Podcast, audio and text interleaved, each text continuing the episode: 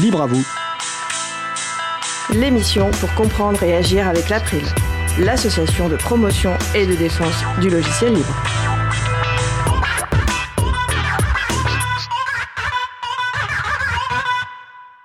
Bonjour à toutes, bonjour à tous. Musique libre, école et confinement, retour d'expérience sur la visioconférence, service en ligne libre et éthique, chronique Merci le libre. Nous allons parler de tout cela dans l'émission du jour. Vous êtes sur la radio Cause Commune, la voix des possibles 93.1 en Ile-de-France et en DAB+, et partout dans le monde sur le site causecommune.fm. Soyez les bienvenus pour cette nouvelle édition de Libre à vous, l'émission pour comprendre et agir avec l'April, l'association de promotion et de défense du logiciel libre. Je suis Frédéric Couchet, le délégué, délégué général de l'April. Le site web de l'association c'est april.org et vous pouvez déjà y trouver une page consacrée à ces missions avec les références utiles. Nous sommes mardi 21 avril 2020, nous diffusons en direct mais vous écoutez peut-être une rediffusion ou un podcast. Je sais que notre réalisateur William adore que je, dis, je dise ça. Nous diffusons toujours en mode de confinement, tout le monde chez soi et tout le monde est sur Mumble. Si vous souhaitez réagir, poser une question pendant ce direct, n'hésitez pas à vous connecter sur le salon web de la radio, allez sur le site Cos FM et cliquez chat et retrouvez-nous sur le salon dédié à l'émission, dièse libre à vous. Nous vous souhaitons une excellente écoute.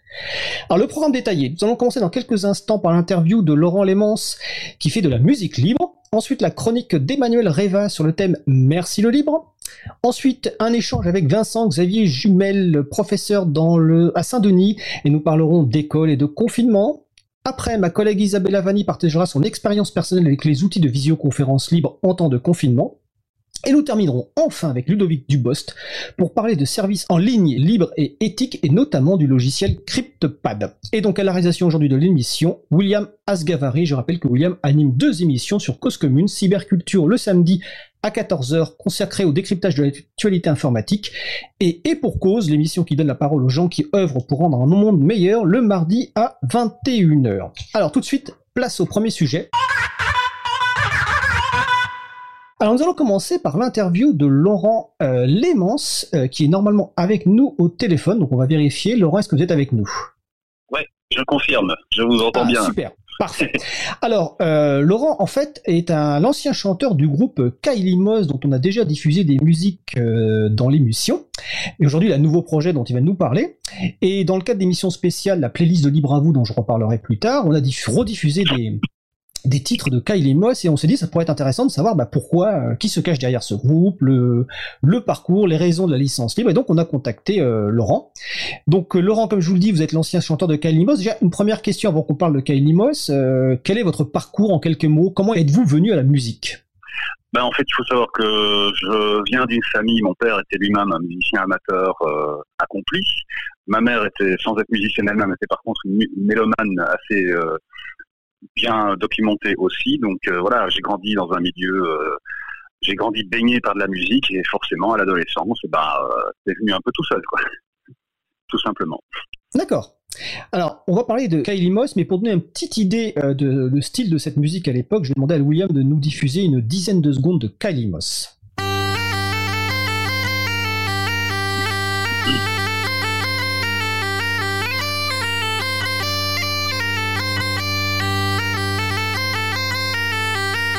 Nous sommes à la taverne le vent coule à flot. Sachez pour votre gouverne qu'il n'y en a jamais trop. Il n'y a jamais trop là-bas, donc là, c'était un court extrait d'un titre qui s'appelle Quand on est à la taverne, que vous pourrez retrouver aussi euh, sur causecommune.fm dans l'émission de la playlist euh, Le Libre à vous, euh, celle de la semaine dernière. Et évidemment, je donnerai tout à l'heure les références complètes pour retrouver les autres titres de Kylie Moss. Donc là, c'est juste une petite idée. Et donc, de ce que faisait Kylie Moss. Alors, quand ça a été créé, quand vous faisiez ça à titre professionnel ou personnel? Racontez-nous un petit peu cette aventure de Kylie Moss. Alors, Kalimos a commencé en 1994 dans la petite ville belge de Namur, au confluent de la Sambre et de la Meuse. Euh, on était une bande de potes qui avaient envie euh, voilà, de faire de la musique ensemble. On avait un goût commun pour la musique folk en général, et plus exactement le, folk celtique. Donc au début, on était un groupe assez euh, trad-trad de folk celtique irlandais. Puis petit à petit, on a commencé à rajouter d'autres éléments, des éléments de folk, par exemple de Scandinavie, de Flandre, d'Europe de l'Est, de musique médiévale. Euh, de blues aussi. Voilà, ça a fini par donner une mixture. Euh, pour faire court, on avait coutume de dire que Kylie Moss c'était un peu euh, 50% Pogs, 50% Louise Attack. Voilà. c'était un groupe semi-amateur, semi-professionnel dans la mesure où on jouait quand même pas mal, on essayait d'être aussi pro que possible, mais par contre ça n'a jamais été notre métier, on n'a jamais eu l'ambition de le faire. Le groupe se composait de six personnes, parmi lesquelles il y avait par exemple un prof de langue dans l'enseignement secondaire, un, éducateur dans un collège, moi-même je suis fonctionnaire au ministère des Affaires étrangères, on avait aussi un informaticien, un ingénieur industriel, et voilà. Donc euh, on avait tous un job à côté, mais on s'est on s'est bien marré tout en essayant de faire le taf euh, sérieusement. Donc le, groupe a joué quand même jusqu'en 2015 et on a fait, euh, j'ai pas le chiffre exact en tête, mais ça doit être aux alentours des 250 euh, concerts un peu partout en Belgique, de temps en temps dans le nord de la France, dans les Pays-Bas et dans le Grand-Duché de Luxembourg. On a bien roulé notre boss et on s'est bien marré. Et puis un jour, ça s'est terminé pour des raisons lié à la difficulté grandissante, disons, avec les, enfants qui arrivent, euh, le développement professionnel, etc., de concilier les agendas et aussi euh, le fait qu'il y avait toujours eu un peu euh, une, dichotomie entre une partie du groupe pour qui c'était vraiment juste un hobby, un truc qu'on faisait le week-end, et d'autres qui, toujours sans vouloir vraiment devenir musicien professionnel, voulaient quand même y consacrer plus de temps, plus d'énergie, plus d'investissement en temps, en matériel aussi. Et à un moment, voilà, on a fini par euh, se séparer bons amis. On continue, euh, certains continuent de faire de la musique, d'autres ont arrêté pour des raisons diverses et variées. Alors une vingtaine d'années, effectivement, on va on va revenir après sur les nouveaux projets, mais donc 20 ans quand même, environ 250 concerts, donc euh, ça fait quand même pas mal de concerts par an. qui écrivait en fait les textes et la musique? Est-ce que c'était collectif? Est-ce que c'était uniquement l'une des personnes membres du groupe? C'était plutôt collectif, euh, mais en général, euh, ça, en général, ça se passait avec un des membres qui venait avec une mélodie ou une suite d'accords, euh, parfois traditionnelle, parfois de sa propre de sa propre composition, et on jamais ensemble jusqu'à ce que ça finisse par trouver des trouver des accords, des, des, rythmes de batterie, etc des paroles euh, qui collaient. Donc euh, c'était un processus qui était, qui pouvait parfois prendre un certain temps parce que voilà, quand on est dans le collectif pur et qu'il n'y a pas vraiment un leadership euh, déclaré, voilà, ça peut prendre un certain temps pour la composition, mais c'était une manière qui nous, en tout cas, nous convenait bien, nous plaisait. Et euh, parce que finalement, le, le, plaisir, on le prenait aussi dans la création de la musique et pas seulement dans le produit fini. D'accord. Et l'une des caractéristiques, alors nous, euh, dans l'émission, on, diffuse des, pauses musicales, donc de la musique, mais un des choix, c'est de prendre des musiques qui sont uniquement diffusées sous, licence libre, et notamment qui autorisent la réutilisation euh, commerciale ou les modifications. Est-ce que le choix de la licence libre, alors Kalimos était sous licence Creative Commons Attribution, donc CC BY, est-ce que le choix de cette licence libre a été quelque chose de naturel? Est-ce qu'à l'époque, est-ce que c'est dès le départ le choix? Parce que 1994, euh, de mémoire, ces licences d'ailleurs n'existaient pas, parce que je crois que c'est des années 2000, les licences Creative Commons.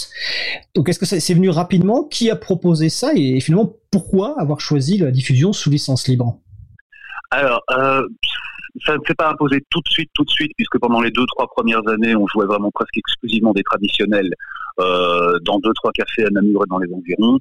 Donc à l'époque, la question ne nous intéressait pas vraiment, mais dès qu'on a commencé à sortir un peu de notre euh, zone de confort, oui, le choix s'est fait naturellement parce qu'il était pour nous très clair qu'on n'avait aucune envie de s'affilier à la SABAM, donc la, la SACEM belge, euh, qui à nos yeux était non seulement une bande de parasites euh, qui servent surtout à faire rentrer beaucoup d'argent et dans y a très très peu qui sort, mais en plus les conditions d'inscription à la SABAM sont extrêmement contraignantes. Euh, beaucoup de règles qui s'imposent. Par exemple, vous ne pouvez pas, une fois que vous êtes inscrit à la SABAM, vous êtes obligé d'y déposer tout ce que vous, tout ce que vous publiez. Euh, si vous avez envie un jour de faire don des droits d'un morceau à une, association ou à une cause qui vous tient à cœur, eh ben c'est pas possible, c'est interdit. Dès l'instant où vous êtes membre de la SABAM, vous êtes, vous devenez pour ainsi dire la propriété de la SABAM et votre œuvre aussi. Donc du coup, on s'est cherché une solution alternative parce qu'on avait quand même envie de se prémunir contre d'éventuelles euh, malveillances. On avait eu un collègue qui avait eu une mauvaise surprise de voir une chanson à lui volé en quelque sorte par quelqu'un d'autre qui a prétendu que c'était lui qui l'avait composé et qui ensuite a exigé des dommages et intérêts. Bon, ça s'est bien terminé pour lui parce qu'il a pu prouver par d'autres manières euh, qu'il y avait bien une tentative d'arnaque. Mais donc voilà, à partir du moment surtout où on s'est mis à, à, faire des compositions personnelles, euh, il nous semblait clair qu'il nous fallait quand même un moyen de faire valoir nos droits si jamais il y avait contestation, si jamais il y avait tentative de malversation. Et le choix des licences libres, c'est un correspondait non seulement à ce, dont on avait besoin, avait la souplesse nécessaire euh, pour ne pas nous embarquer dans un schéma rigide style Sabam. Et en plus de ça, correspondait assez bien à notre philosophie euh, générale qui était euh, déjà assez orientée vers vers le livre, vers l'indépendance et vers le l'autogestion. Ouais. C'est un choix qui s'est imposé assez très très facilement. On n'a pas tourné autour du pot trois heures là-dessus. C'est moi qui suis venu avec l'idée. Donc l'un l'un des membres, le claviériste du groupe, était est toujours d'ailleurs informaticien, donc il s'est un peu renseigné plus avant. Il nous a éclairé notre lanterne là-dessus. Et voilà, après, c'était très clair pour tout le monde, ça n'a jamais fait l'objet de, de, discussion ou de contestation. Ok, bah, merci pour l'explication. Alors là, on a parlé un peu de, de Kylie Moss, donc le, vous l'avez dit tout à l'heure, le, le, groupe s'est séparé donc en, en 2015. Aujourd'hui, vous avez un nouveau projet donc de musique euh, qui s'appelle The Imaginary Suitcase, euh, toujours disponible sous licence libre. Est-ce que c'est le même style de musique? Est-ce que vous êtes tout seul maintenant ou est-ce que c'est un groupe? Alors, Imaginary Suitcase, oui, c'est un projet que j'ai lancé en solo euh, façon, comment on dit, euh, singer-songwriter, donc un, en gros un gars tout seul euh, avec sa avec sa guitare acoustique. non, non, ne vous enfuyez pas, c'est pas si mal que ça. Et oui, je fonctionne toujours, donc dans ce projet-là, je fonctionne toujours sur le même principe, des licences libres, et pour exactement les mêmes raisons, euh, la souplesse, l'adaptabilité, le, et puis aussi le, le, manque d'envie, pour rester poli, de me retrouver pieds et poings liés par une grosse structure, qu'elle soit commerciale ou administrative. Imaginary Suitcase musicalement c'est assez différent de Kainimos. Effectivement, quand on est tout seul, euh, c'est difficile. Quand on est tout seul avec une voix, une guitare acoustique et de temps en temps un peu d'harmonica, on va évidemment pas sonner pareil qu'un groupe avec une batterie, une cornemuse euh, et une guitare électrique. Donc euh, là, toujours pour, rester un peu dans le même type de définition simple que je vous avais donné tout à l'heure avec Kylie Moss, on pourrait dire que c'est un peu la rencontre euh, quelqu'un dans un blog avait un jour écrit que euh, Imaginary Suitcase, ça sonnerait un peu euh, comme si Leonard Cohen et Susan Vega avaient eu un fils ensemble. Ce qui est, enfin, ce qui m'a un peu laissé sur le cul parce que pour moi c'est un énorme compliment parce que c'est deux, c'est deux musiciens que j'admire énormément. Ce sont deux voilà. références, oui. Donc oui, c'est plus, Ouais, c'est waouh. Rien que de le dire, j'en ai encore, j'en ai, j'en ai le rouge aux joues. Et euh, voilà. Donc oui, c'est une musique plus mélancolique, quoique de temps en temps, euh, de temps en temps plus énervée quand même. Euh, voilà. Donc si vous aimez bien des gens comme Joseph Arthur, Devendra Banhart, Leonard Cohen, Suzanne Vega, Nidhi Franco, c'est le genre de musique qui pourrait vous plaire.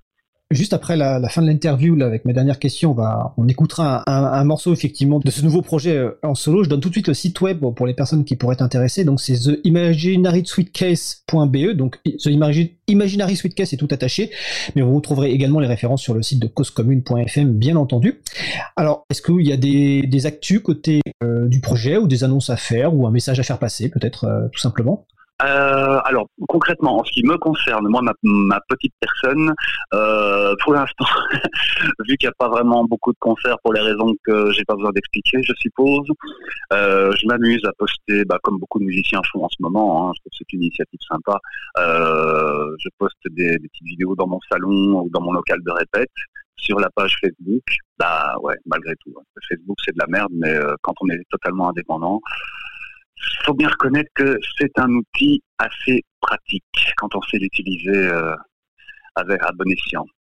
Et sinon, bah, il y a des concerts, pour le moment, surtout en Belgique, mais je travaille. S'il y a des, y a des gens en France que ça intéresse, hein, moi, je suis toujours dispo. Hein, je, suis toujours dispo. Je peux sauter dans un train. Je prends pas cher. Euh, je prends pas beaucoup de place. Donc moi, ça m'intéresserait évidemment de jouer en France dès que ce sera de nouveau possible.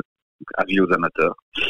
Euh, sinon, bah, il y a quelques concerts en, juillet, août, septembre, octobre. Hein, on touche du bois pour que ça aille mieux d'ici là, parce que là maintenant, franchement, plus rien n'est sûr. Mais euh, voilà, donc en, en, attendant, je m'occupe comme je peux sur euh, sur internet. Et il y a, je l'espère, un album qui devrait sortir à l'automne, en octobre ou novembre, en autoproduction oui, toujours cette, euh, toujours cette même euh, obsession de l'indépendance et de l'autonomie, n'est-ce pas? Bah écoutez, c'est super en tout cas. Donc effectivement, dès que le monde sera sorti du confinement, euh, on pourra aller euh, voir en concert. Donc je rappelle le site web c'est theimaginarysuitcase.be et on va écouter euh, donc pour se quitter un, un extrait qu'on a choisi ensemble hein, qui s'appelle euh, Plastique et en tout cas je vous souhaite je vous remercie en tout cas pour toutes ces belles musiques libres que vous faites et puis euh, j'espère avoir l'occasion effectivement de vous voir un jour en concert euh, en France. Euh, donc c'était Ah bah, Laurent euh, ex-chanteur vrai de Kylie. Moss. Bah, j'es- j'espère aussi, ouais. En tout cas, je vous souhaite une belle fin de journée et on va écouter donc Plastique, donc par euh, Laurent Lémence, The Imaginary Suitcase et on se retrouve juste après. Belle journée à l'écoute de Cause Commune, la voix des possibles. Cause commune,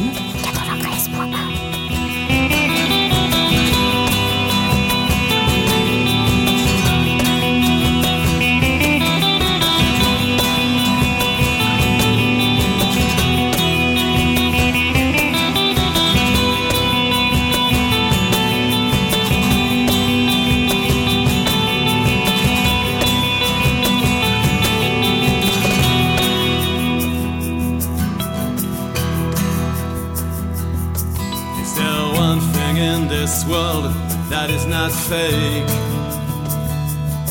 Is there one thing in this world that is not made of plastic?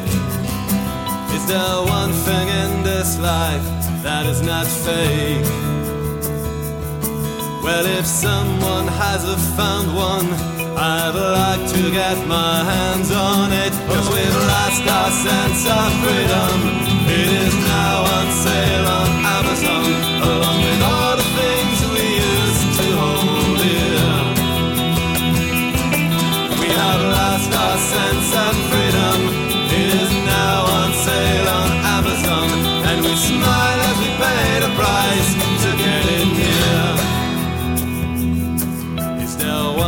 They were saying that ain't no lie? Is there one thing left around that money cannot buy? Did they leave a single meadow not defiled? Or is this the final victory of the money sucking junkies? We have lost our sense of freedom. It is now on sale on Amazon, along with all the things we used to hold dear. We have lost all sense and wisdom. They are now on sale on Amazon, and we smile as we pay the price to get it near.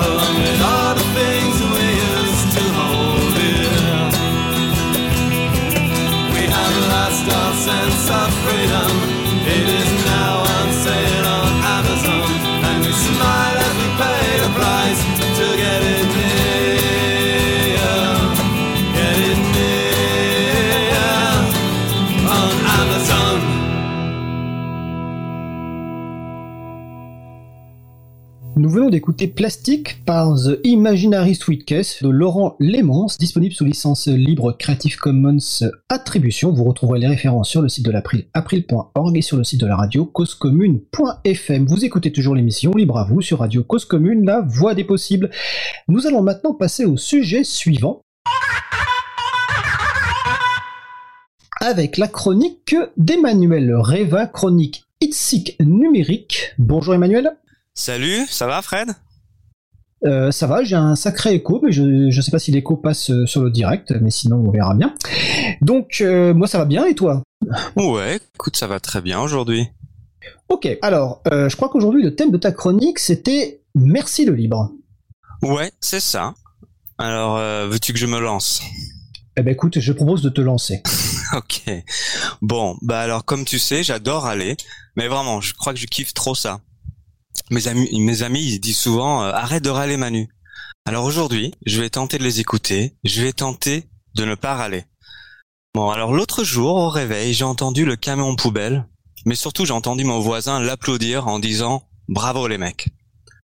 Autant dire que ce matin-là, mon réveil fut bizarre. Eu l'impression d'être témoin d'un traumatisme psychologique né d'un mélange de culpabilité, de codépendance, d'impuissance apprise et pourquoi pas saupoudré d'un peu de syndrome de Stockholm. Ou alors, c'est simplement le besoin primaire d'exprimer son humanité à travers d'encouragements, peut-être maladroits et confus, mais sincères. Alors à ce propos, aujourd'hui, j'ai envie de profiter moi aussi pour nommer des héros dignes d'applaudissements du journal télévisé. Enfin, je vais juste dire merci. Je ne vais pas applaudir non plus parce que bon, euh, un peu de retenue, c'est c'est de coutume. Alors voilà, je commence par le début. Juste après la création du monde en sept jours par le bon Dieu. Merci à Richard Stallman d'avoir fondé le projet GNU en 1983 et la FSF en 1985. Ces projets, déjà à l'époque, mettaient en avant l'envie de justice et égalité sociale et aussi se poser la question du contrôle des outils numériques euh, informatiques sur les humains. Fallait commencer quelque part et quoi qu'on en dise aujourd'hui, tu l'as fait RMS, alors merci. Merci à John Gilmore, John Perry Barlow et Mitch Kapor d'avoir fondé la EFF, Electronic Frontier Foundation, ONG qui défend les libertés civiles dans l'espace électronique, en 1990. Ils l'ont fait avec Steve de chez Apple. Je parle du bon Steve, hein, c'est-à-dire Steve Wozniak. Un des premiers gros cas défendus par la EFF, c'était Bernstein versus les États-Unis. Daniel J. Bernstein voulait tout simplement publier le code source de son logiciel de chiffrement. Or, les méthodes de chiffrement de données figuraient sur la liste des armes interdites à l'export, juste à côté de lance-flammes ou missiles et des trucs comme ça. Merci à Linus Torvalds d'avoir mis le noyau Linux en libre en 1991. Même si on ne sait pas si tu étais vraiment convaincu de ton choix de licence au moment de le faire, tu l'as quand même mis sous GPL. Cela dit, euh, si Linux s'appelait Freaks comme tu voulais à la base, je pense que le terme GNU Freaks aurait mieux pris que GNU Linux. Merci à Ian Murdoch d'avoir démarré le projet Debian, une des toutes premières distributions de GNU Linux qui existe encore aujourd'hui. Ce projet est livré avec un contrat social et plein de démarches qui vont dans le bon sens, dans le sens du logiciel libre et libérateur. En plus, Debian n'est pas une entreprise à but lucratif, alors pourquoi utiliser une dérivée de Debian? Autant aller à la source. Et bien souvent la réponse c'est parce que Ubuntu ça juste marche. Bon d'accord. Mais perso je préfère la souffrance. C'est un choix. Alors là, j'aurais vraiment aimé être dans le studio pour créer pour cette édition de Libre à parce que un grand merci à Frédéric Couchet d'avoir créé l'association April, association pour la promotion et la recherche en informatique libre. Bon ok, ça, ça trébuche un peu sous la langue. Alors on va finir par dire promouvoir et défendre le logiciel libre. Merci donc à toi Frédéric d'avoir lancé l'April en 1996. J'ai appris ça en préparant cette rubrique. Oui, au passage, merci de m'avoir permis cette chronique, moi qui sors un peu de nulle part, ou pour les plus geeks d'entre nous, de slash dev slash nul slash part. Alors comment dire en avril, ne te découvre pas d'un logiciel libre?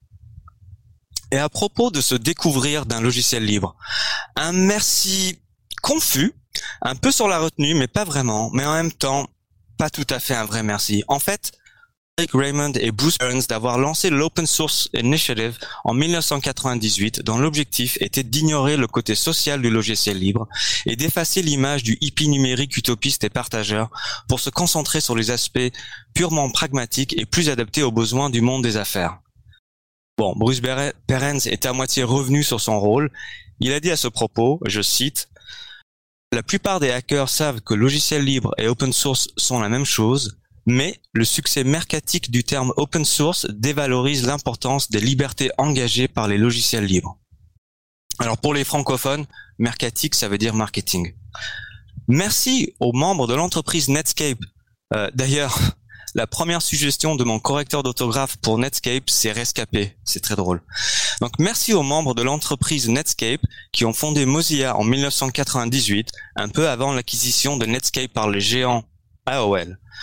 Le projet Mozilla a permis au navigateur Netscape de survivre au-delà de sa vie d'employé modèle chez AOL, là où il était confiné dans son petit cubicule gris avec comme déco à peine un cactus asséché dans un coin.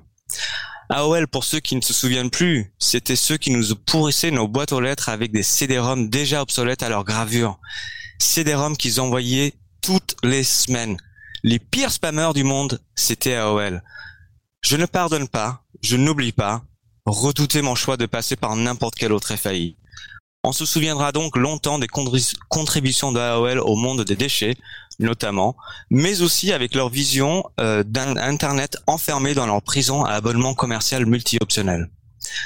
Merci à VLC, Video LAN Client, à ne pas confondre avec le groupe Vive le communisme, d'exister depuis 2001. C'est tellement un lecteur vidéo qui juste marche, tellement bien qu'on le retrouve sur les ordinateurs de tout le monde. Et presque personne ne sait que VLC, c'est un logiciel libre. On retrouve VLC même sur les routeurs des FAI ou Box en langage mercatique. Et aussi, merci à VLC pour LibDVD CSS. Je sais que c'est un petit peu dans les détails, mais LibDVD CSS, c'est un truc qui permet de lire un DVD normalement. En très simplifié, les gros distributeurs de DVD et de lecteurs DVD ont mis en place un système pour rendre la vie inutilement pourrie en tentant de restreindre l'utilisation de leurs DVD et l'objectif est de décider dans des conditions d'utilisation. En gros, la lib DVD CSS permet de casser la restriction numérique qui nous empêche d'exercer notre droit légal d'usage du DVD. Merci aussi à toute l'équipe de Framasoft qui œuvre depuis 2001 et depuis 2004 en tant qu'association dans la promotion, l'éducation et même le développement des logiciels libres. Quand on parle du libre autour de soi, c'est tellement pratique d'avoir Framasoft comme référence pédagogique et outil pratique. Ça m'a permis d'être compris plus d'une fois. Un grand merci à Tor, le routeur Oignon, à la base développé par quelques projets de défense américains dans les années 90. Tor est devenu très utile pour assurer une véritable liberté de communication numérique, encore plus sous les régimes les plus autoritaires, mais pas que. Merci aux 5 Gus qui, depuis leur garage où ils s'envoyaient des mails à la chaîne, ont créé l'association La Quadrature du Net, ou LQDN, qui, depuis 2008, euh, défend et promeut les droits et libertés de la population sur Internet. C'est un peu la EFF de la France. Et quand on voit la quantité de propositions législatives qui tentent de restreindre nos libertés via les outils numériques, il est évident qu'on a vraiment besoin d'eux. Merci à Tails aussi, qui depuis 2009 permet au plus grand nombre d'avoir un système d'exploitation complet qu'on peut mettre sur une clé USB, qui fait tout pour protéger la vie privée et l'anonymat de ses utilisateurs. Il s'agit d'un système basé sur Debian, tiens, qui une fois éteint oublie tout. Un petit peu comme moi en période de stress. La liste commence à être trop longue pour une petite chronique. Alors en vrac, et de ce que j'ai pensé comme ça euh, en faisant cette liste, merci KDE, MPV, MPlayer, OpenVPN, PHP, PeerTube, Mumble, Inkscape, GT, LibreOffice, Darktable, GNOME, Mastodon, XFCE, Wikipédia, OpenStreetMap, Creative Commons. J'aurais pu faire tout un truc sur eux. J'arrive même pas à faire cette liste. Elle est trop longue. Elle est partout quand je regarde. Et d'ailleurs, je trouve ça rassurant.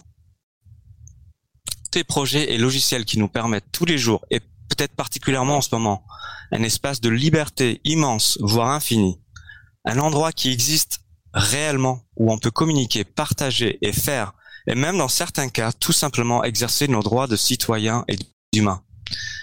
Plus fort, après avoir été l'après-midi sur les pages wiki de tous ces projets, c'est de constater que toutes ces choses, aussi variées soient-elles, sont uniquement possibles grâce à l'ensemble. Ben écoute, euh, Merci Emmanuel. Déjà euh, beaucoup de, références et de remerciements. Je ne sais pas si on va pouvoir mettre les références sur le site de l'April et sur le site de, de, Cause Commune. En tout cas, un certain nombre de logiciels dont tu as parlé, on en a parlé dans les émissions, donc je les renvoie sur le podcast. Sur la partie des menottes numériques, les DRM si je me souviens bien, étaient consacrés à ce sujet. Donc je renvoie aussi les personnes euh, à cette chronique, donc sur le site causecommune.fm ou sur le site de l'April, april.org. Et quand tu me remerciais pour la, la possibilité de, que tu fasses une chronique, moi je retiens à remercier euh, Eda, qui nous a mis en relation, fait un appel à des chroniques. C'est elle qui m'a dit, quand je vois Manu, je me marre tout le temps, donc je suis sûr qu'il fera des belles chroniques. Et effectivement, tu nous fais des, des belles chroniques. Eh ben merci pour ces mots euh, très sympas. Bah écoute, je te remercie, puis euh, j'espère que la prochaine effectivement chronique euh, sera à la radio déjà pour avoir le plaisir de te voir et ça voudra dire aussi que le déconfinement se passe bien et puis sinon bah, on se retrouvera sur Mumble d'ici un mois. Super, bah, merci et pareil et à bientôt. Allez à bientôt Manu. Donc nous allons poursuivre avec Ludovic Dubost. Donc Ludovic est créateur du logiciel XWiki, PDG de la société XWiki SAS qui développe donc XWiki et CryptPad. Et aujourd'hui, on va surtout parler de CryptPad, vu qu'on a beaucoup parlé de XWiki dans l'émission donc du 10 mars 2020, déjà avec Ludovic euh, Dubost. Donc je vous renvoie à cette émission pour les détails. Là, l'idée, c'était un petit peu de faire un petit point avec Ludovic bah, sur le, confinement, comment se passe le confinement pour une entreprise comme XWiki, et puis euh, de parler un petit peu de CryptPad, donc déjà de nous représenter aussi ce qu'est CryptPad, et est-ce qu'il y a eu des évolutions par rapport justement au confinement, des nouvelles fonctionnalités, euh, une montée en puissance des utilisations? Donc déjà, première question, Comment se passe le confinement pour toi et puis euh, et ta société, puis tes proches? Alors bah pour le moment le, confinement se, se, se, passe euh, bien, enfin sans problème euh, majeur. En fait nos nos équipes sont, sont passées en, télétravail à 100%. En fait même un peu avant le début du confinement officiel, on avait en fait autorisé le, le, le télétravail 100% à tous nos employés aussi bien en France qu'en Roumanie euh, parce qu'on est sur sur deux pays nous enfin avec plus en plus quelqu'un au Canada. Euh, on, on, avait autorisé ce confinement 100 ce, ce euh, télétravail 100% d'habitude on autorise deux journées de télétravail euh, sauf aux gens qui sont en télétravail permanent. Euh, mais chaque employé peut faire deux journées de télétravail. Donc globalement, l'équipe sait déjà euh, travailler en, en, mode télétravail et elle est euh, évidemment équipée d'outils euh, pour pour cela, puisque finalement, avec une, une part d'employés significative en télétravail, on doit euh, on doit avoir des outils. et donc donc voilà, globalement, ça se passe bien du point de vue de l'organisation du travail. Euh, évidemment, ça nous manque aussi de se voir. Le, le, enfin, le travail, c'est aussi un lieu social. Euh, et donc, euh, donc être, être un peu reclus chez soi, c'est c'est pas ce que ce que tout le monde veut. Hein. donc, donc c'est c'est un peu pesant à force. ensuite, du point de vue bah, économique on ne sait pas bien quel va être l'impact. Euh, moi, je, je m'inquiète plus de, en fait, des effets euh, économiques a, post posteriori que les effets à court terme. En fait, euh, nous, on a une activité de service, on avait des projets qui étaient en cours, ils se sont pas arrêtés. Il y en a certains qui se ralentissent. Euh, évidemment, il y a des, il y a des discussions avec des, des clients potentiels qui se ralentissent aussi. Donc mais, mais ça va être difficile de, de, de connaître les faits euh, avant, euh, avant, je dirais, le milieu de l'année. Euh, ça, parce que cette situation pourrait aussi amener les entreprises à se poser des questions sur le, les outils qu'ils ont et, euh, à mettre des nouveaux outils en place. D'accord. Comme tu le dis, tu as la, la société a la chance de, pratiquer déjà le télétravail et donc d'être prête, ce qui n'a sans doute pas été le cas de beaucoup de gens qui ont été contraint tout d'un coup de se retrouver en télétravail et pas forcément avec les bons outils. Je pense qu'on en parlera tout à l'heure avec euh, Vincent Xavier sur la partie école où c'est l'une des difficultés. Alors la société, XWiki, on va, on va, on va pas en reparler en détail parce que je, l'ai dit, on a, tout un sujet long. Donc 10 mars 2020, donc sur causecommune.fm ou sur april.org, vous pouvez retrouver le, podcast donc avec Ludovic. Euh, la société fait en résumé des logiciels collaboratifs. Donc l'objectif c'est d'aider les gens à partager l'information et, à collaborer. Et dans les deux logiciels phares de, la société, donc il y a XWiki, mais il y a surtout CryptoPad dont on avait un petit peu parlé en fin d'émission le 10 mars et qui, euh, je pense, a dû sans doute euh, subir quelques comment dire peut-être évolutions et peut-être un, regain d'attirance par les gens vu justement le confinement. Est-ce que tu peux nous présenter un petit peu CryptoPad et nous dire comment euh, avec le confinement ce logiciel évolue? Ouais, alors CryptPad, en fait, c'est un logiciel euh, d'édition collaborative temps réel qui a la particularité de, chiffrer ses données. Euh, en fait, ce qui veut dire en fait que au niveau du serveur, on n'est pas capable de lire les données que s'échangent les utilisateurs qui collaborent sur les documents. Euh, on pourrait le résumer en c'est un Google Drive, Google Docs alors on n'a pas forcément tout ce que fait Google Docs aujourd'hui, mais on a une, partie assez importante. Euh, on fait des, fichiers texte, euh, des fichiers WYSIWYG, euh, ce qu'on appelle en fait texte riche. On fait des Kanban, donc un peu comme le logiciel Trello qui, est très connu. on fait des, présentations en mode texte, mais aussi des fichiers Excel. Donc on a un module compatible Excel, on fait des, petits dessins. Donc tout un tas d'outils euh, de documents, d'édition de documents et de stockage de documents. On peut aussi stocker des, documents chiffrés euh, qu'on peut éditer à plusieurs euh, et, même consulter à plusieurs, puisque finalement si quelqu'un tape un document, quelqu'un qui est en mode visualisation, il va voir le, le, document évoluer devant ses yeux en temps réel. Un autre aspect, c'est que est intégré dans CryptPad quelque chose de vraiment innovant, qui est le fait de pouvoir en fait se partager ces documents de façon entièrement sécurisée toujours sans que le serveur puisse, euh, puisse lire les informations. Donc nous, en tant qu'opérateur du service scriptpad.fr, qui est le, service, on va dire, principal aujourd'hui de qui fait tourner le logiciel libre hein, tout le monde peut installer le logiciel libre et, et, ouvrir son propre serveur. On en a plus de, on en a pas loin de 400 en fait, euh, serveurs installés. Euh, et, et, donc ce, service, euh, bah, nous, on l'opère, on ne peut pas lire les données euh, que, se partagent euh, nos, nos, utilisateurs. Alors, depuis la, donc c'était déjà un logiciel qui a une, partie gratuite, c'est-à-dire qu'on peut venir sur cryptpad.fr et l'utiliser gratuitement dans une certaine limite. On avait mis cette limite à 50 mégaoctets de fichiers stockés sur son compte quand on crée un compte. Bah, depuis le confinement, euh, euh, alors que notre, notre logiciel progressait très régulièrement, c'est-à-dire qu'il avait plus de doublés par chaque année, il avait doublé chaque année les deux dernières années, même triplé. Euh, là, ce qui s'est passé, c'est que le, le, jour du début du confinement, on a doublé d'usage.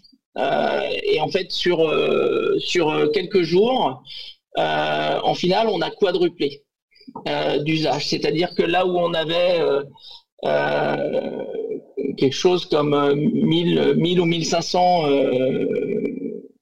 utilisateurs par jour, on est passé à 6000 utilisateurs par jour. là, actuellement, ce matin, on, est, on était sur des, problèmes des problématiques de performance. On est à 2000, 2200 connexions simultanées sur le, le service CryptPad. Euh, et cette, euh, cette hausse de, la façon dont on l'a analysée euh, nous vient tout particulièrement d'Allemagne.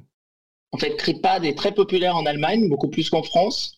c'est la France. Est-ce qu'il y a une raison particulière pour ça, Ludovic? Alors pourquoi l'Allemagne? Alors honnêtement, c'est alors il y a le fait que il y a une instance majeure d'Etherpad qui, qui, existait en Allemagne, qui était gérée par le Pirate Party allemand, et, euh, et en fait, euh, ils l'ont migré à CryptPad.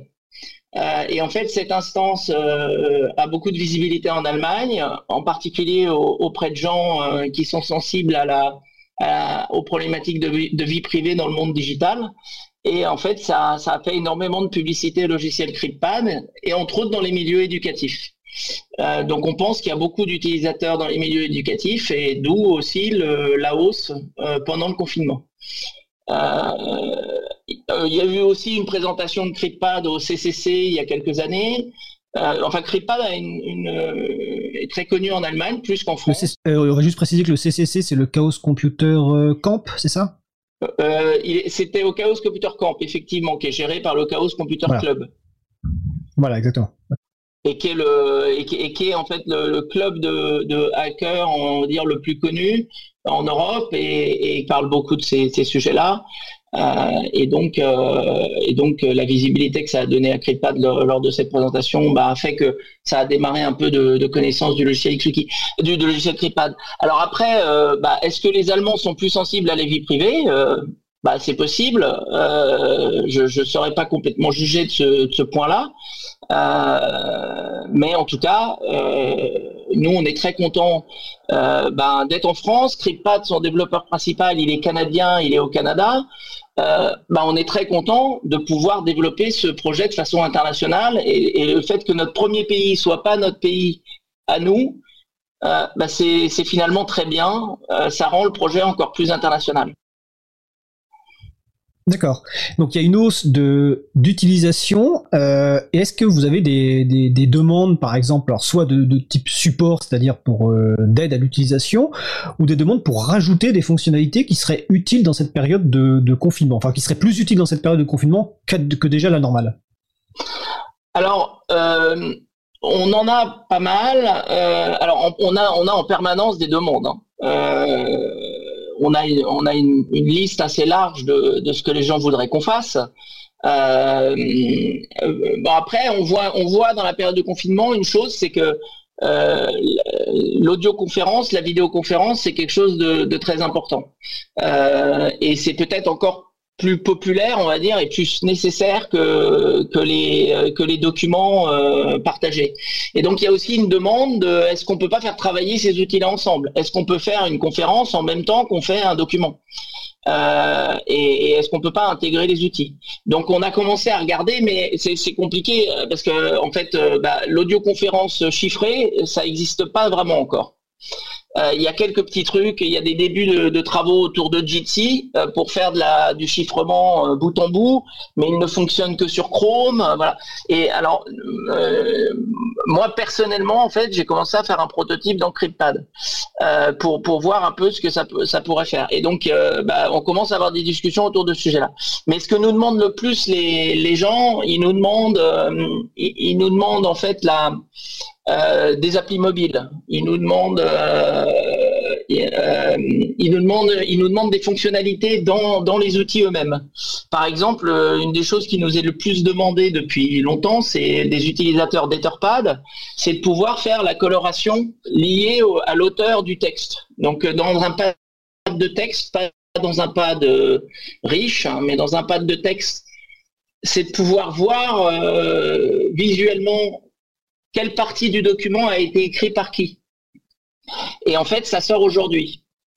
Euh, grâce à des contributeurs et, euh, et aux travaux des équipes.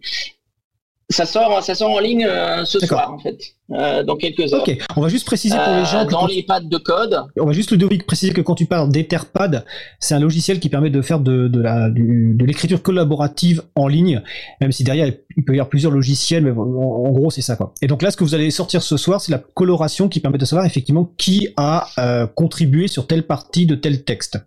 Exactement. C'était, en fait, c'était probablement la feature qui embête le plus les, utilisateurs d'Etherpad ou de Framapad, euh, puisqu'en France il est connu euh, à travers Framapad, Etherpad. Euh, c'est ce qui, euh, c'est ce qui, la, fonctionnalité qui manque le plus aux, utilisateurs euh, de, Framapad pour passer sur CryptPad et donc chiffrer leurs données, parce que en fait, pourquoi on, euh, on est, notre système est pas basé sur Etherpad? Parce qu'on s'est posé la question. Euh, c'est pas parce qu'Etherpad n'est pas un bon logiciel, euh, c'est parce qu'en fait le, système algorithmique derrière Etherpad ne peut pas être chiffré euh, de la façon dont, on le fait dans, dans CryptPad pour empêcher le serveur de voir les informations. En fait, dans Etherpad, l'algorithme est fait pour que ce soit le, le serveur qui s'occupe de la synchronisation temps réel euh, du document. En fait, il faut comprendre que c'est très compliqué euh, finalement de, de se passer du serveur pour synchroniser les, les, euh, euh, les actions des utilisateurs sur des documents. Et c'est ça l'innovation qu'il y a derrière CryptPad. Tu l'as tout à l'heure expliqué au début, la base d'un outil comme CryptoPad, c'est ce qu'on appelle le zéro connaissance. C'est-à-dire que le serveur n'a vraiment aucune connaissance des données qui sont éditées parce qu'en fait, tout se passe sur le poste client, et notamment le chiffrement. Et donc, évidemment, d'un point de vue algorithmique, c'est-à-dire d'un point de vue processus, écriture de code, c'est beaucoup plus compliqué à faire que si tout se passait sur le serveur, mais à ce moment-là, le serveur aurait accès aux, informations.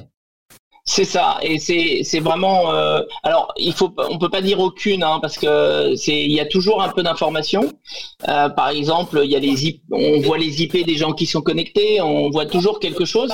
Mais vraiment, le, travail au niveau de c'est c'est la minimisation des informations qui sont transmises, aussi bien sur les documents que sur les données autour des documents. Et ça, c'est vraiment quelque chose qui est nouveau dans le développement logiciel.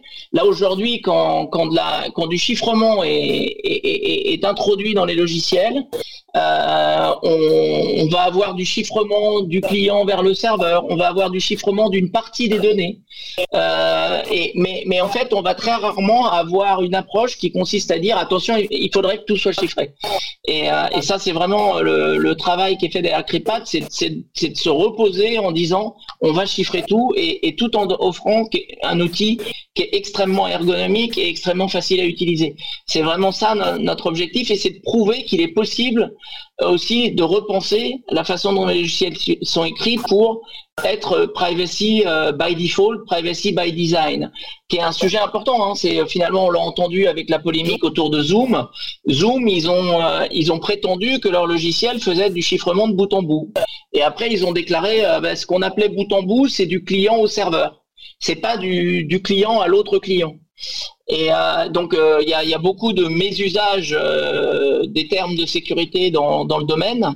Et le travail qu'on essaie de faire dans CryptPad, c'est c'est de vraiment de minimiser, mais en même temps, on ne veut pas raconter de salade aux gens euh, sur qu'est-ce qui qui est disponible. CryptPad n'est pas un outil anonyme, par exemple, parce que il est possible de, de retrouver euh, à partir de l'IP, on peut retrouver des choses. On va pas retrouver les données, mais on peut quand même euh, retrouver que euh, qui utilise l'outil, enfin quelles IP sont venus utiliser euh, l'outil CryptPad. Oui, parce que ça, ça fait aussi partie de certaines obligations d'hébergeurs de garder des données pendant un certain temps, dont les adresses IP. à partir du moment où une donnée a été transmise, euh, elle, elle est, euh, elle est compromise. Donc, euh, qu'on la garde ou qu'on la garde pas, ça la compromet plus ou moins longtemps, mais, mais à partir du moment où elle est transmise, elle est compromise. Tout à fait. Euh, Est-ce que vous avez reçu des, des, propositions de, de code? C'est-à-dire quelqu'un qui vous dit, tiens, moi, parce que CryptoPad est, développé euh, exclusivement, si je me souviens bien, donc par, ta société, par XWiki, est-ce que vous avez reçu des propositions de ce qu'on appelle des patchs, c'est-à-dire un, un, un code qui permet euh, de rajouter une fonctionnalité dans CryptoPad ou de corriger un bug? Oui, alors on, a régulièrement des propositions de code. Maintenant, il, il faut, euh, c'est pas la majorité du code, euh, mais typiquement le la coloration, euh, c'est des gens du Pirate Party qui l'ont fait. Donc et, c'est nous qui l'avons intégré. Donc donc oui, on, reçoit des patchs, euh, on reçoit aussi beaucoup de, de, rapports de, bugs qui nous précisent exactement quel est le problème et qui nous aident beaucoup à développer plus vite. C'est tous les avantages du, du développement euh, sous forme de logiciel libre et qui est euh, et qui est très important. Euh, maintenant, euh, la majorité du, du code est écrit par nous. C'est du code qui est compliqué. C'est pas facile de rentrer dans CryptPad euh, du, du fait de, de, de à la fois euh, de son architecture, de, les problématiques de sécurité, euh, mais mais c'est faisable. Hein. C'est-à-dire que s'il y a des développeurs JavaScript qui veulent venir aider, il ben, faut pas hésiter. on a besoin d'aide, on a plein d'idées et, euh, et on n'a clairement pas assez de moyens pour euh, réaliser toutes les idées qu'on voudrait réaliser. Euh, CryptPad, en fait, c'est une équipe de, trois personnes dans, ma société. Euh, donc un designer et, deux développeurs. Et aujourd'hui, le, financement, initialement, c'était un financement de projet de recherche de la BPI. Et, euh, et c'est euh, en fait cette année et depuis euh, en fait depuis mars 2019, euh, on a réussi à trouver des financements européens. NLNet, j'en avais parlé la dernière fois lors de l'émission, et, NGI Trust. On a aussi eu un, une aide de Mozilla en fait. Lorsqu'on était à FOSDEM, il y a eu un, événement où on peut venir pitcher des projets open source et, et gagner entre guillemets 10 000 dollars. Et CryptPad a été un de ceux-là. Euh, et donc, euh, donc, on a reçu aussi 10 000 dollars de, Mozilla, de la Mozilla Foundation. Donc, on les remercie. Euh, et ça nous permet de, financer notre équipe au moins jusqu'à la fin de l'année. Donc, tout ça, c'est, c'est, on, on, est plutôt très, enfin, très, satisfait de, de, la, de la façon dont, dont les choses avancent. On est un peu moins satisfait de la crise du Covid qui est positive pour l'usage de CryptPad, mais évidemment, on aurait préféré que ça n'arrive pas. Euh, mais en tout cas, euh, bah, on avait bouclé notre financement pour l'année, ce qui est une bonne nouvelle. On a aussi une, euh, en fait, on peut prendre des souscriptions sur tripad.fr et, et, on peut, euh, on peut faire des donations euh, sur Open Collective. Et, et je ne limiterai pas le fait que c'est important, en fait, que ces donations, même si elles représentent pas la majorité de l'argent dont on a besoin aujourd'hui du, pour le développement de CryptPad, ils sont très importants parce que notre objectif, c'est pouvoir transitionner de, de le financement de financement public à un, un financement qui nous rend indépendants euh, de ce du fait de demander de l'argent en fait euh, et d'avoir un, financement régulier, soit par nos utilisateurs sur cryptpad.fr parce qu'ils payent des souscriptions, soit des donateurs réguliers euh, sur Open Collective. En fait, aujourd'hui, on, estime à peu près à 20 000 euros ce qu'on obtiendra par ce biais sur l'année. Et, et, pour être indépendant, idéalement, il nous faudrait 150 000, 200 000 euros. D'accord. On va rappeler que la, B... la BPI, c'est la Banque publique euh, d'investissement. Euh, et j'encourage donc une nouvelle fois les auditeurs et auditrices à écouter l'émission du 10 mars 2020 hein, sur causecommune.fm euh, consacrée au financement de logiciels libres et notamment donc avec le retour d'expérience de Ludovic.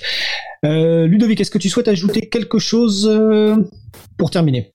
Oui, le dernier point que je voulais dire, c'est, euh, tu as, mentionné, euh, qu'est-ce qu'on nous demande euh, bah, Il y a des choses qu'on nous demande pas, c'est que le service marche et, quand on a multiplié par quatre l'usage, bah, évidemment, fallait qu'il tienne. Et en fait, le, le, gros de notre action euh, ces dernières semaines, ça n'a pas été uniquement de rajouter des fonctionnalités, parce que on avait un plan de travail de fonctionnalités très riche, mais en fait, c'est rajouter à ce plan de travail de fonctionnalité un plan de travail sur la, la, la scalabilité, la, montée en charge du, du serveur et, et, du logiciel. Et, euh, et en fait, euh, bah, parce que quand on est passé du jour au lendemain du simple au double, bah, on, est, on est plutôt très satisfait que ça n'a pas planté et, euh, et ça s'est fait dans des bonnes conditions. Mais c'est pas du tout évident. Et donc, que si ça continue à monter, évidemment, il faut qu'on continue à, à, à, suivre la montée en charge. Et donc, c'est un c'est une grosse partie de nos, actions, euh, c'est de tenir la charge. On sait que Framasoft, euh, quand l'éducation nationale a pointé en disant aux profs allez utiliser les services de Framasoft, euh, Framasoft a, réagi en disant mais attendez euh, si tout le monde vient nous on pourra pas tenir faut être clair. Et donc euh, c'est un des problèmes de tous ces services en ligne, c'est qu'il faut les il faut les faire tenir aussi face à la montée en charge. Oui, tout à fait, tout à, tout à fait raison de préciser ça. Bah, écoute, Ludovic, je te remercie. Le site web donc pour découvrir et utiliser CryptPad, bah, c'est cryptpad.fr. Donc n'hésitez pas à l'utiliser, à faire des retours, des contributions, soutenir aussi financièrement. Donc c'était donc Ludovic Dubost, donc de la société XWiki, qui nous a parlé de CryptPad. Ludovic, je te souhaite une bonne fin de journée, puis à bientôt sur nos antennes sans doute pour reparler à nouveau de logiciels libres de financement. Merci, bonne journée, bonne soirée. Bonne journée. Et bravo pour l'émission. Merci, merci Ludovic. Alors nous allons faire une pause musicale avant de passer au sujet suivant qui sera l'éducation. Nous allons écouter Nomade par Mella. On se retrouve juste après. Belle journée à l'écoute de Cause Commune, la voix des possibles. Cause Commune 93.1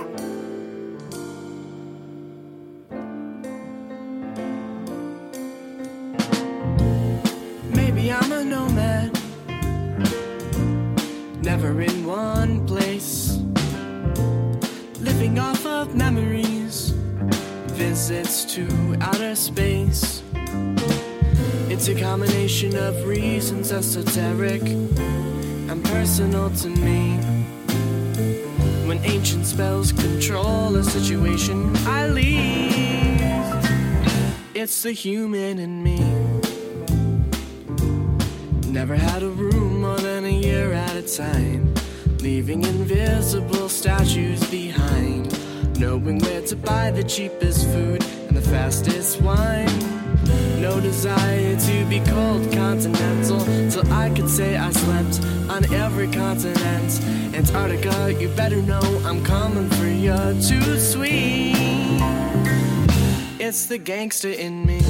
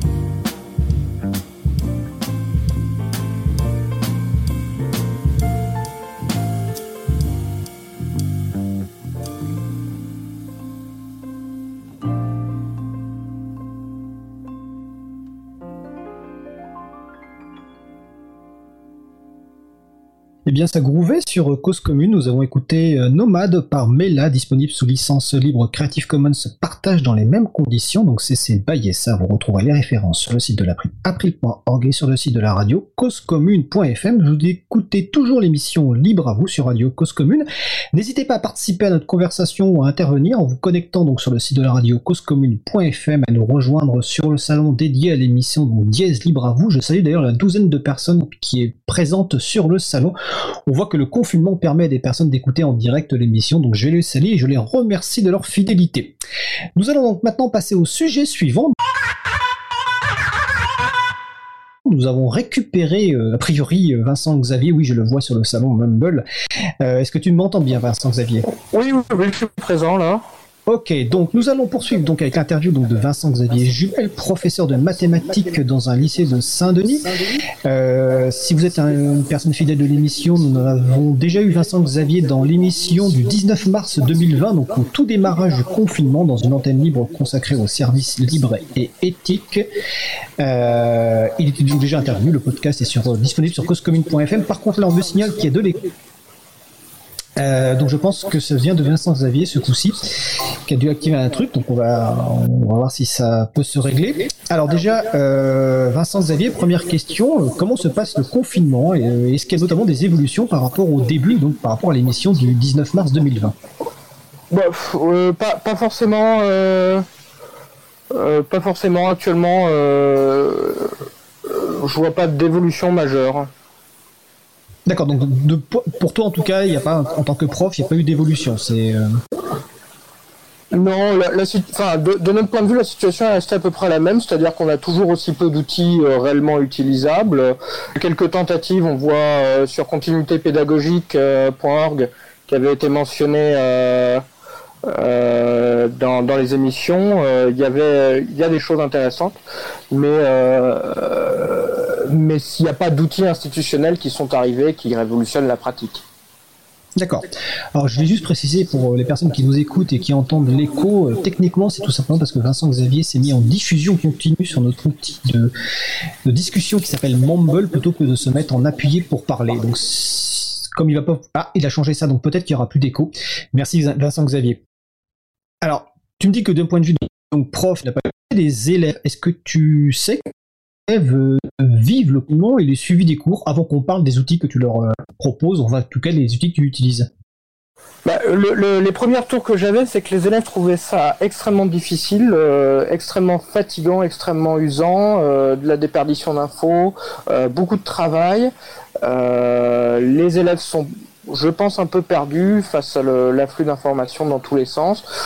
Euh, et ça, c'était les premiers retours. Et, plus le temps avance, là, avec la reprise, j'ai l'impression que c'est les mêmes échos avec la reprise du, travail, les, réflexes qui ne reviennent pas forcément, et, je pense que les élèves en ont euh, ras-le-bol, surtout qu'il fait beau, ils ont plus envie, c'est d'être dehors. Alors on va, on, va se permettre de, raconter un peu notre vie, hein, parce que Vincent Xavier, quand je dis qu'il est enseignant de mathématiques dans un lycée de Saint-Denis, il se trouve que l'une de mes filles est une de ses élèves, et je lui ai un peu demandé avant l'émission ce qu'elle pensait de tout ça, bon elle voulait pas intervenir, hein, mais elle me confirme effectivement que euh, le, le, côté euh, fatigant euh, des, de la partie visioconférence, l'impression aussi de avoir euh, peut-être beaucoup trop de travail, et d'ailleurs Marie-Odile me demandait, est-ce qu'on n'a pas l'impression d'une surenchère avec peut-être trop de travail envoyé aux élèves? Est-ce que dans ton lycée c'est le cas bah, J'en sais rien parce que je n'ai pas vraiment de visibilité sur le travail donné par les, les collègues. Moi, j'ai pris la décision d'augmenter la, la, plage de temps nécessaire pour les, les élèves. C'est-à-dire que le travail est donné par exemple lundi et ils ont jusqu'au mercredi ou au jeudi pour le, pour le faire. Et puis, euh, et, et, on va continuer sur un rythme comme ça avec un, un, temps qui permet de s'organiser plutôt que euh, de s'imposer de respecter un emploi du temps qui, enfin, qui ne fait plus aucun sens pour, euh, euh, pour personne. Mon idée, c'est plus, bon, bah, faisons un petit peu de maths tous les jours, à petite dose, et puis surtout, euh, soyons assez flex sur les échéances et donnons-nous le temps. Alors d'accord. Lors de l'antenne libre, on avait parlé un peu des outils. Euh, toi, tu avais dit clairement que la visioconférence, si je me souviens bien, c'était quelque chose qui n'était pas utile. La question que je me pose, c'est est-ce que des cours donc de maths, par exemple, se prêtent vraiment bien à des cours en ligne? Ça, c'est la première question. Et deuxième question, pour rentrer un petit peu dans le détail, est-ce que tu quels outils utilises-tu toi pour euh, communiquer avec tes élèves et pour leur euh, soit faire cours, soit leur transmettre euh, des connaissances ou des devoirs? Alors, sur, différentes suggestions, je me suis mis à la, vidéo. Alors, euh, euh, pas la visio euh, conférence, mais l'enregistrement vidéo d'un diaporama sur l'écran avec des commentaires audio, ou tout simplement la sélection de vidéos déjà existantes, puisqu'il en existe quantité, qui permettre d'avoir le cours directement. Et puis, euh, ça c'est pour la une partie de transmission d'informations. Le, reste, un, document au format par exemple PDF ou web permet de transmettre énormément d'informations. La deuxième partie, euh, beaucoup de, QCM ou de, questions avec des, petites questions, des, questionnaires avec des questions d'ordre mathématique, qui pour le coup euh, se prêtent quand même très bien à l'évaluation automatique. Le, alors, il y a des tas de faiblesses dans le QCM, c'est évident, du point de vue pédagogique, mais du point de vue euh, informatique, c'est très facile à mettre en œuvre et ça permet de, tester des, élèves. Et je crois que tu utilises un outil qui s'appelle euh, Moodle, en tout cas tu m'en avais parlé au début, je ne sais pas si tu l'utilises encore, donc un, outil de plateforme d'apprentissage en ligne. Oui, alors j'utilise Moodle avec un, succès assez mitigé en fonction des, euh, des, des, classes et pas forcément des niveaux. Euh, c'est euh, euh, disons que j'ai sur un même niveau euh, où j'ai euh, deux classes, j'ai une classe qui va qui a très bien dès le début su s'emparer de l'outil dans sa globalité, enfin, globalement. Hein, je dis pas qu'il y a pas quelques élèves qui ont du mal avec, mais la plupart des élèves ont réussi à s'emparer de l'outil. Et puis une autre classe qui, dans sa globalité, là encore ponctuellement, je dis pas qu'il y a des élèves qui n'arrivent pas à s'en emparer, mais qui n'arrivent pas à rentrer dans, l'outil. Et euh, on, est dans une situation étrange parce que les, deux classes, malheureusement, cette année n'avaient été, euh, l'outil n'avait pas été présenté aux élèves avant le, confinement, ce qui est, euh, un petit peu dommage et qui facilite le, travail. Je, je, je, sais que dès, au moins un collègue en, en anglais utilise Moodle, euh, cette même plateforme d'apprentissage de, de, de, de, cours en ligne euh, en anglais avec euh, énormément de ressources euh, audio et les, les, élèves doivent ensuite, par exemple, reconstruire des, des phrases qu'ils ont entendues, euh, euh etc. Euh, informatiquement, le QCM c'est très bien et c'est à peu près le seul outil un peu qu'on peut utiliser parce que euh, dès qu'on veut écrire, dès que les, élèves veulent écrire du texte un petit peu libre, euh, c'est euh, impossible de corriger ça automatiquement ou, ou du moins ça demande un, un, tel temps de développement de questions que euh, ça va plus vite de les corriger à la main. D'accord. Est-ce qu'il y a la problématique de, la multiplicité des outils L'impression que j'ai, c'est qu'en fonction, comme rien n'était préparé, et certainement pas le, ministère de l'Éducation nationale n'était pas préparé à ce genre de choses, est-ce qu'il n'y a pas une multiplication ou diversité d'outils euh, Chaque prof essayant de faire en fonction de ce qu'il trouve, donc avec des outils plus ou moins libres ou plus ou moins euh, faits pour ça, et donc euh, mettant les élèves potentiellement devant l'obligation d'apprendre différents outils, et en plus en mode confinement. C'est, est-ce que toi tu vis ça au quotidien? Bah, moi, je, je le vis pas, mais je, je pense que je pense que c'est le cas quand je vois les, les quelques échanges mails qu'on a encore avec les collègues où euh, euh, les uns parlent de Discord, les autres parlent de Zoom, les euh, d'autres encore euh, parlent de la classe virtuelle. Et, et au final, effectivement, je, je pense que je, je, pense qu'il y, y, a effectivement un, un, un, d'autres parlent encore de, de l'outil école directe que euh, qu'on utilise, qui est, qui est le, le- le cahier de texte électronique auquel les, élèves sont habitués. Et tout ça, c'est lié au fait que malgré tout, euh, l'école n'a jamais fait réellement le, le grand saut au numérique. On a fait des, des timides choses et on s'est jamais posé la question du numérique à l'école, à part des endroits où on a distribué des, tablettes en veux-tu, en voilà. Euh, euh, on a dit euh, utilisez le NT, utilisez le cahier de texte en ligne, et puis derrière, on ne s'est jamais posé la question de, mais en fait, de quoi vous avez réellement besoin et qu'est-ce qu'il faudrait développer. D'accord. Et est-ce que par rapport à tes élèves, tu sais, euh, bon, pas une statistique, pas un pourcentage forcément précis, mais est-ce que tu sais si la plupart arrivent à suivre ou est-ce que beaucoup d'élèves décrochent en fait et finalement euh, euh, n'arrivent pas du tout à suivre, que ce soit pour des questions peut-être de manque de matériel informatique, soit tout simplement parce que bah, ils n'ont pas été formés à utiliser ces outils. Donc la partie, on va dire des décrocheurs. Bah, j'ai, euh, pour le moment euh, sur euh, sur les classes de lycée, j'ai, je dirais que j'ai un bon tiers, en train, ouais, j'ai un tiers de décroche, de, d'élèves que j'ai du mal à atteindre, euh, autre que euh, salut, ça va, euh, tu es pas, tu es encore bien en vie, euh, mais euh, mais pédagogiquement euh, dur à joindre, et pour lesquels euh, je je sais pas, je n'arrive pas à savoir si le problème est euh, d'ordre euh, technique ou si c'est euh, ou si c'est d'un d'un autre ordre. Alors sur des élèves de première, je, suspecte un petit peu comme en, première maintenant ils, abandonnent une spécialité à la fin de l'année, qu'avec les annonces de, de non évaluation de la spécialité abandonnée, euh, les élèves se sont dit euh, bon c'est bon, on va, va pas se faire chier à, à continuer à faire cours alors que ça va pas être évalué et que ils vont prendre la moyenne du premier trimestre et qu'elle n'était pas si mauvaise que ça, donc euh, donc je vais m'en sortir. Du coup, je je sais pas. Alors euh, euh, j'ai eu la bonne surprise d'avoir des élèves qui sont revenus en disant ça y est. euh, j'ai reçu mon ordinateur, je vais pouvoir me remettre à travailler et qui ont euh, euh, en deux jours euh, complété trois ou quatre QCM plutôt longs, donc donc ont vraiment fourni beaucoup de travail d'un coup et, qui étaient réellement bloqués par des pour des raisons bassement matérielles. J'ai pas d'ordinateur, je peux pas travailler. D'accord.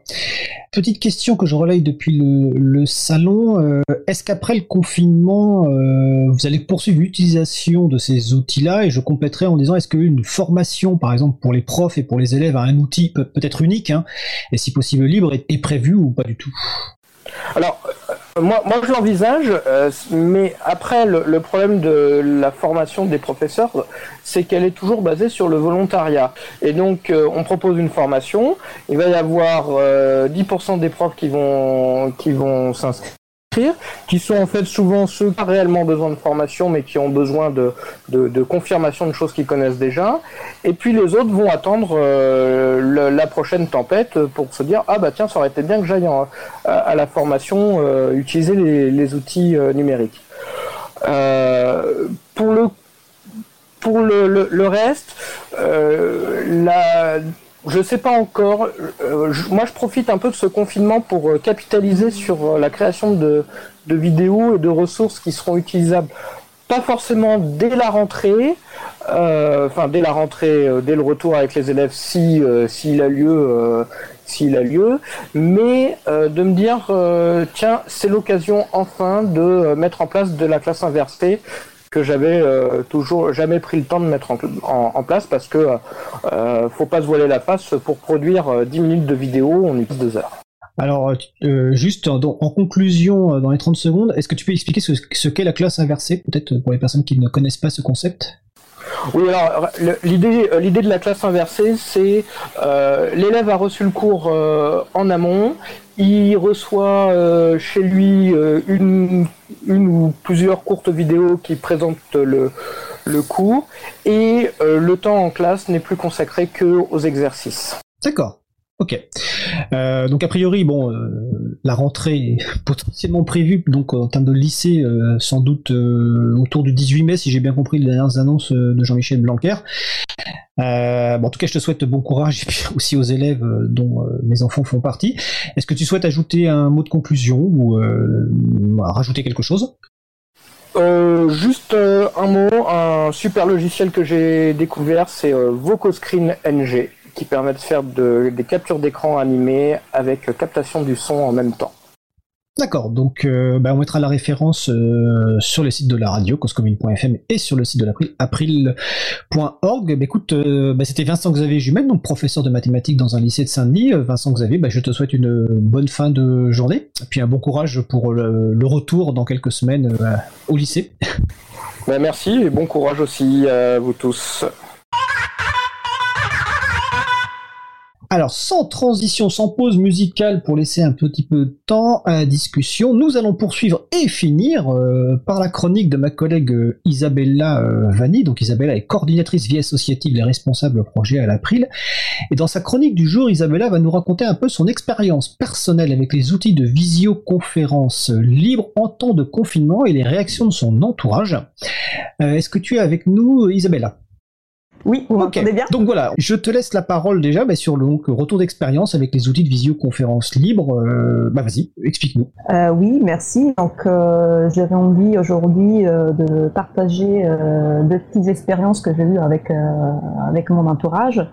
Donc, n'hésite pas, à, Fred, à me poser des questions pour avoir plus de précision ou si, si, je dis, si je dis des bêtises en français aussi, à me corriger.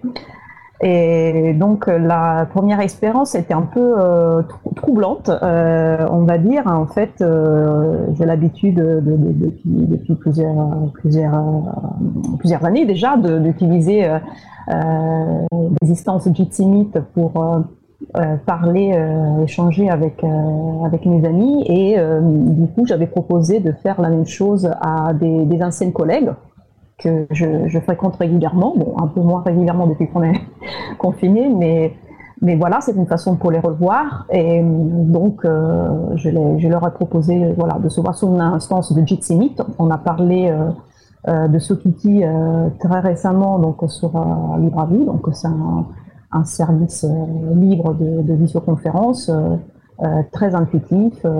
Euh, il suffit de partager en fait un, un lien euh, à- aux personnes participantes. On se retrouve euh, tous, tout le monde, se, on se retrouve sur un, sur un salon. Euh, donc ça me semblait le, le outil le plus euh, le plus simple, le plus intuitif, le plus euh, le plus direct pour se voir. Et j'ai quand même pris le temps euh, de, de- de expliquer euh, en quoi ça consistait Jitsi Meet, quelles étaient les euh, les astuces en fait pour que ça marche au mieux, euh, notamment euh, on sait qu'il il vaut utiliser un navigateur euh, basé sur Chromium, donc euh, euh, je leur ai même donné euh, euh, le site où euh, télécharger euh, Chromium, euh, utiliser une connexion filaire, etc. Euh, je leur ai expliqué voilà comment faire pour se connecter. Donc de, ma part, tout était bon. Et puis, euh, et puis en fait, il y en a, il y en a deux, euh, il y a deux d'anciennes collègues qui arrivent à se connecter sans problème, et il y en a une en fait qui, qui a des difficultés et qui m'envoie un message qui m'a un peu mis le froid dans le dos. Et le message, je cite parce que c'est bien de le dire, c'était euh, Désolé Isa, cela fait plusieurs fois que je tente, mais je n'arrive pas à me connecter. Pour les nazes comme moi, est-ce qu'on ne pourrait pas utiliser Skype ou WhatsApp la prochaine fois? Donc, euh, alors, il faut, savoir que, euh, tout d'abord, moi, j'apprécie énormément euh, euh, cette ancienne collègue que je considère euh, une amie qui n'est pas du tout euh, euh, démunie euh, face à Internet ou à l'informatique. Donc, euh, déjà, le fait de, de se dire euh, naze, ça me ça m'étonnait pas mal. Et, et puis, euh, s'il s'agit d'une personne, euh, voilà, peut- peut-être que je vais pas passer des heures à la sensibiliser, mais c'est quand même une personne avertie, euh, voilà, qui, qui connaît notamment les, enjeux, les dangers liés aux outils proposés par les, par les GAFAM sur Internet. Et elle, elle sait très bien que j'utilise pas ces outils, donc euh, du coup, je l'ai appelée, euh, je l'ai appelée pour, euh, pour comprendre ce qui se passait. Et là, elle, en a rajouté davantage. Elle m'a dit, Isa, ça marche pas, ton truc. Et, là, c'était, j'ai senti une grosse goutte de sueur. C'était très dur d'entendre qu'un logiciel libre est le truc de quelqu'un. C'est, juste, voilà, c'était, c'est pas tenable. Au moins, elle est restée polie, parce qu'elle aurait pu te dire c'est quoi ce truc de merde, comme on l'a assez souvent entendu. Malheureusement. Donc, qu'est-ce que tu as fait quand elle t'a dit ça? Elle est effectivement une personne, elle est, elle est une personne qui, qui, qui, est très gentille, très polie, effectivement. Euh, donc, euh, je suis restée polie moi aussi. Et donc, euh, j'ai fait exactement ce qu'ils font à chaque fois les techniciens, les informaticiens bénévoles de l'April quand j'ai un problème informatique. Donc, euh, je profite au passage pour, euh, pour dire bonjour euh, à nos bénévoles informaticiens et, pour les remercier pour leur patience et leur bienveillance. Et donc, ce que j'ai fait, c'est que j'ai posé des questions pour comprendre ce qui, ce qui s'était passé. Je me suis fait décrire exactement ce qu'elle faisait. Et, très rapidement, en moins d'une minute, j'ai compris en fait que, que ça lui, ça lui d'un problème très banal. Le lien que je lui avais envoyé n'était pas euh, complètement cliquable dans son courriel, ça arrive parfois, ça m'arrivait à moi-même. Et du coup, euh, l'URL, l'adresse qui s'affichait sur la barre des adresses n'était pas complète. Et je l'ai invité à copier-coller le lien euh, au lieu de cliquer dessus comme elle avait fait peut-être dix fois avant de, m'écrire. Et hop, elle, était, elle était avec nous. Voilà, comme quoi c'était peut-être plutôt un problème euh, voilà, ça n'a absolument rien à, faire avec euh, Jitsimit. Donc c'était pas un problème effectivement euh, avec Jitsimit. Et qu'est-ce que tu as tiré de cette expérience?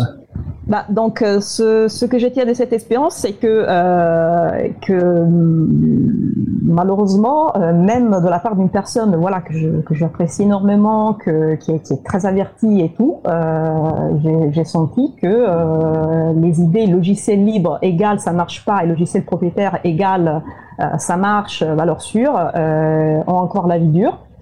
Euh, j'ai senti aussi que pour elle, les logiciels libres restaient un truc compliqué qui était bon pour les geeks et pas pour les nazes comme, comme elle, comme elle, s'est appelée.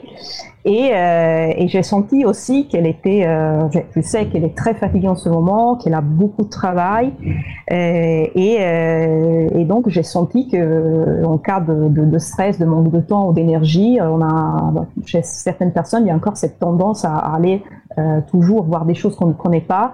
Sans, sans se poser les, les, bonnes questions. Et les GAFAM, bien sûr, profitent bien de, de, cette, euh, de cet aspect, de cet état psychologique. Donc, quand on fait de la sensibilisation, euh, on doit avoir bien en tête euh, euh tous ces aspects, euh, même ces aspects psychologiques. Il faut apporter donc les, arguments pour euh, déjouer, démonter les idées reçues. Et pour faire comprendre comment c'est important de se libérer de cette dépendance aux outils propriétaires. C'est ton premier cas d'expérience. Je crois que tu as un deuxième cas. Euh, tout à fait. Donc euh, le deuxième cas, ça se passe, ça s'est passé beaucoup, euh, beaucoup mieux. Euh, et en fait, c'est une personne euh, pour le coup qui, qui était pas du tout à l'aise en informatique. c'est ce qu'elle m'a dit et, et j'ai dit quoi parce qu'en plus dans sa vie personnelle, elle est enseignante de stretching à, presque à temps plein.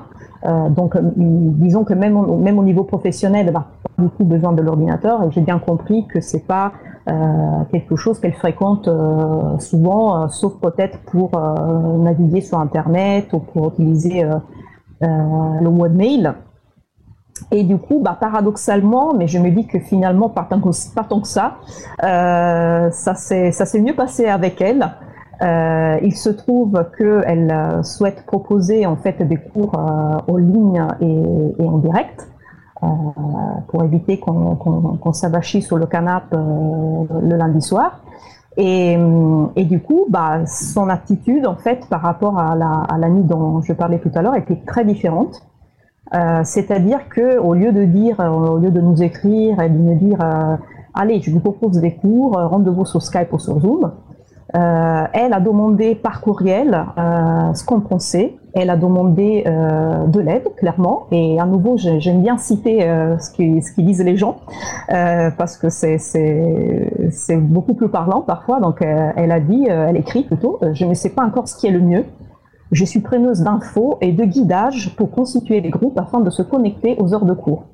Donc c'est clairement une personne qui, qui dit, bah voilà, j'en sais pas trop, euh, et du coup, bah, je demande, je demande vos conseils. Euh, voilà, donc c'était une excellente occasion pour euh, faire découvrir les services de visioconférence libres et décentralisés. Donc, je lui ai parlé de, de, de, de Jitsi Meet et je lui ai parlé aussi de Big Blue Button. Donc, euh, Alors c'est quoi ça Big Blue Button? On a déjà parlé récemment avec Laurent Joetz dans l'émission, je crois, du, du 7 avril 2020 qui était aussi consacrée à Jitsi. Et donc euh, rappelle-nous ce qu'est Big Blue Button et comment s'est passée ce- cette expérience. donc Big Blue Button ou euh, BBB, parce que j'ai déjà, on a déjà commencé à utiliser l'acronyme pour aller plus vite, notamment sur les salons de chat. Euh, c'est euh, un, service libre, décentralisé, de visioconférence qui, par rapport à, à Jitsi Meet, est un petit peu, euh, on va dire, plus plus complexe, euh, non seulement à, déployer, euh, et en fait il n'y a pas énormément de distance euh, en accès public pour l'instant, Euh, c'est aussi un peu plus complexe comme, euh, interface, parce qu'en fait il a été euh, pensé euh, justement pour, euh, pour faire des cours, donc pour faire des choses un peu plus complexes qu'un simple échange euh, entre amis, euh, par exemple. Euh, il est beaucoup plus stable que, que euh, parce qu'on reçoit un flux agrégé au lieu de recevoir un flux euh, visio pour chaque personne qui, se, qui se connecte. Donc il a des caractéristiques très intéressantes voilà, pour, pour, faire, pour faire les cours et voilà, du coup j'ai pensé à, lui proposer cet outil et du coup ce que j'ai fait c'est que j'ai elle a, elle a demandé de l'aide, j'ai répondu à l'aide, je lui ai envoyé un courriel en lui expliquant, euh, cette fois j'ai commencé euh, en expliquant les dangers euh, de Skype, Zoom et compagnie. Euh, j'ai lui présenté les deux services, parce que quand même j'avais envie aussi de lui présenter un service qu'elle pourra utiliser euh, comme Dixie dans d'autres occasions, en, en, en petits groupes. Euh, et je lui, ai, je dit voilà, que Big Blue Button, BBB, était euh, plus adapté pour ce qu'elle euh, souhaitait faire, c'est-à-dire un cours euh, de gym en direct avec au moins 10 personnes participantes à chaque fois, euh, 10, 10 élèves.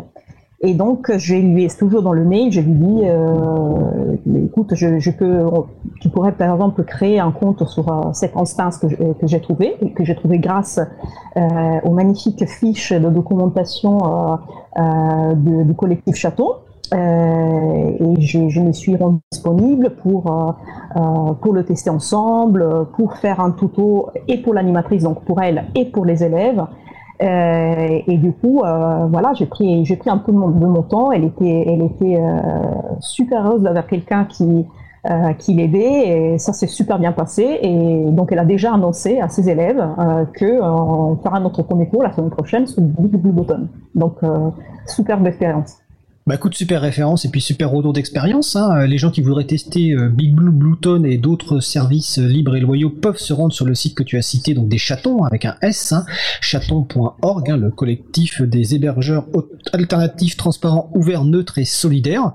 Bah, écoute, euh, merci pour ce beau retour d'expérience et euh, je te souhaite un, bon cours de stretching donc euh, devant Big Blue, Blueton euh, dans la semaine. Merci beaucoup. Voilà, et puis on se retrouve bientôt au bureau, je l'espère. peut-être en mai, peut-être en juin, on ne sait pas trop. on verra. Alors, c'était donc la chronique d'Isabella Vanni, donc euh, qui est euh, coordinatrice vie associative et responsable projet à l'April. Donc, euh, bah, écoutez, notre émission se termine, hein, nouvelle émission en, en confinement. Je remercie les personnes qui ont participé à l'émission Laurent Lémence, Emmanuel Reva, Vincent-Xavier Jumel, Isabella Vanni, Ludovic Dubost. Aux manettes de la régie aujourd'hui, William Agazvari. Merci également à Sylvain Kutzmann, bénévole à l'April, et à Olivier Grieco, le directeur d'antenne de la radio qui s'occupe de la post-production des podcasts. Merci également à Quentin Gibaud, bénévole à la coupe, le podcast complet en podcast individuel par sujet. Vous retrouverez sur le site de l'April, april.org et sur le site de la radio causecommune.fm une page avec toutes les références utiles ainsi que les moyens de nous contacter. N'hésitez pas à nous faire vos remarques, poser vos questions qui sont bien entendu les bienvenues. Nous vous remercions d'avoir écouté l'émission. Si vous avez aimé cette émission, n'hésitez pas à en parler le plus possible autour de vous et faites également connaître l'émission, euh, la radio Cause Commune, la voix des possibles. Il y a notamment en ce moment le lundi, mardi, mercredi, non, lundi, mardi, jeudi et vendredi de 12h à 13h une nouvelle émission qui s'appelle les trois premières minutes, qui est l'occasion de découvrir les trois premières minutes d'un roman, d'un film ou en tout cas d'une œuvre. Je vous encourage à l'écouter. La prochaine émission aura lieu en direct euh, le mardi 28 avril 2020, donc à 15h30. Bah pareil, nous ferons des, des petites fenêtres sur, l'extérieur avec euh, plusieurs sujets courts. Nous vous souhaitons de passer une belle fin de journée. On se retrouve en direct mardi prochain. Et d'ici là, portez-vous bien.